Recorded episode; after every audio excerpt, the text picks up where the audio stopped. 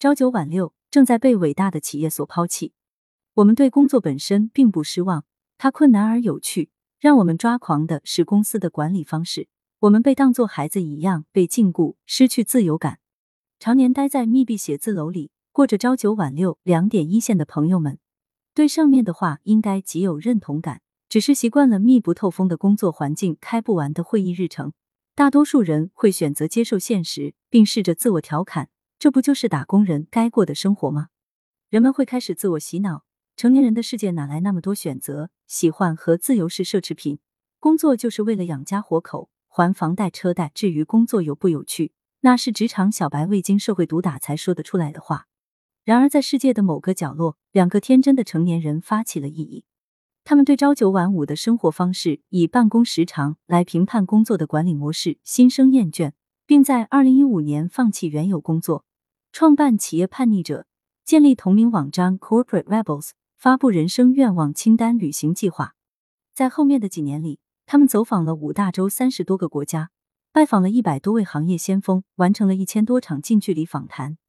他们去加利福尼亚拜访了最能鼓舞人心的公司，到斯德哥尔摩参观了一家拥有数百名员工却没有老板的公司，到比利时看到了工作地点、时间和方式由他们自己决定的公务员。更飞到了中国，和七万多名员工共度时光，并和老总张瑞敏进行了深度探讨。他们帮助很多企业颠覆了传统的结构和工作方式，并和其他成员一起推广让工作更有趣的理念。这两个人就是约斯特·米纳和皮姆·德莫雷，企业叛逆者创始人。他们被《纽约时报》、福布斯推荐，被评选为全球三十大新兴管理思想家。并获得 Thinkers 五十突破创意奖提名。新书《不拘一格的组织：未来企业管理的八大趋势》里，他们分享了这些年的思想结晶，并从企业目的、组织结构、领导方式、运营方式、企业文化、管理模式、信息公开以及人才招募八个方面深度剖析未来企业管理的八个趋势。一、打工人也可以是创业人。在过去的旅程中，约斯特和皮姆发现。员工缺乏工作参与感是全世界职场的主要问题。Gallup 研究数据表示，全球范围内只有百分之十五的员工对工作有参与感。全球有七万亿美元浪费在因参与度不高导致的生产力丧失中，而这一点很多企业组织并非不知，却无心改变。然而，世界先进的组织是怎么运行的呢？一、企业目的从利润到目的和价值。今年，《商业伦理学杂志》的一篇论文表明，当利润不再是企业的首要考虑因素时，员工的积极性会提高百分之十七至百分之三十三。哈佛商业评论中，亚当·格兰特教授也提出，更高的目标和适合的核心价值观是两大人才激励因素。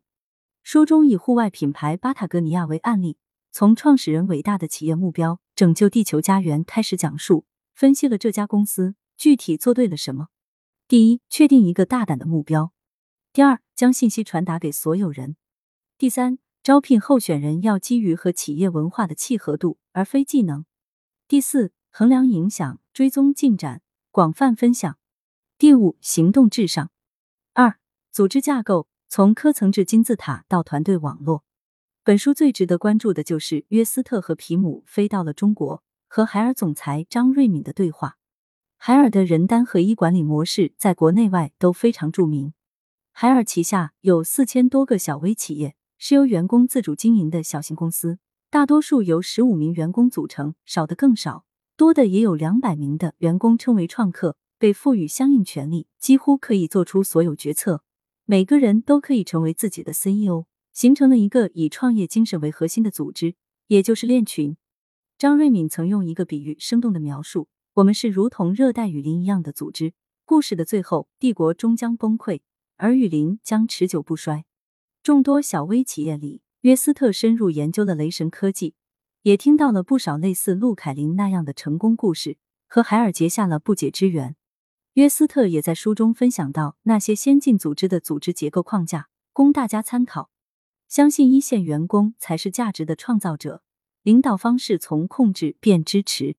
瑞典的 Spotify IT 部门是小型自治团队，员工自行决定自己的工作方式，管理层越少越好。团队作为小公司运行，自行决定工作地点、方式及伙伴，团队之间会有良性竞争环境。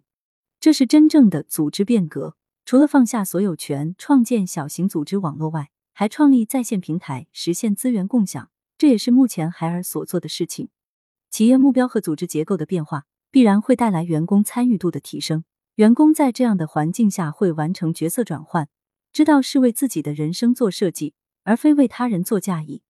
而组织结构变化也会带来领导方式、运营方式、管理模式的变革。不拘一格的组织里讲述了类似的企业叛逆者故事，揭示全球管理领域的最新动向。二、自由的工作场所，重塑先进企业文化，回归企业绩效的关键杠杆有两个：工作场所和企业文化。现在数字游民、远程办公的概念很火，可能很多人觉得只会发生在私企。但在比利时联邦社会保障部，公务员也可以拥有这样的生活方式。当约斯特他们在某个工作日去参观大楼时，发现在办公室的人并不多。员工一周五天在不在办公室很重要吗？比利时社保部的部长克弗兰克的答案自然是否定的。弗兰克是个有趣的人物，看起来像《铮铮历险记》的漫画人物兰比克，笑容灿烂，眼睛有神。身穿夺目的蓝色鞋子和极具色彩冲突的袜子。二零零二年前，社保部被评为比利时最无生气和服务最差的政府，臭名昭著，连吸引新人才都是个问题。组织内部沟通机制极有问题，员工互不关心其他人在做什么，大多数人难以解释自己的职责是什么。整栋大楼毫无生气，工作效率奇低。而在弗兰克接手后，社保部从企业文化到规章制度。再到整个团队的工作效率和精神面貌发生了巨大的变化。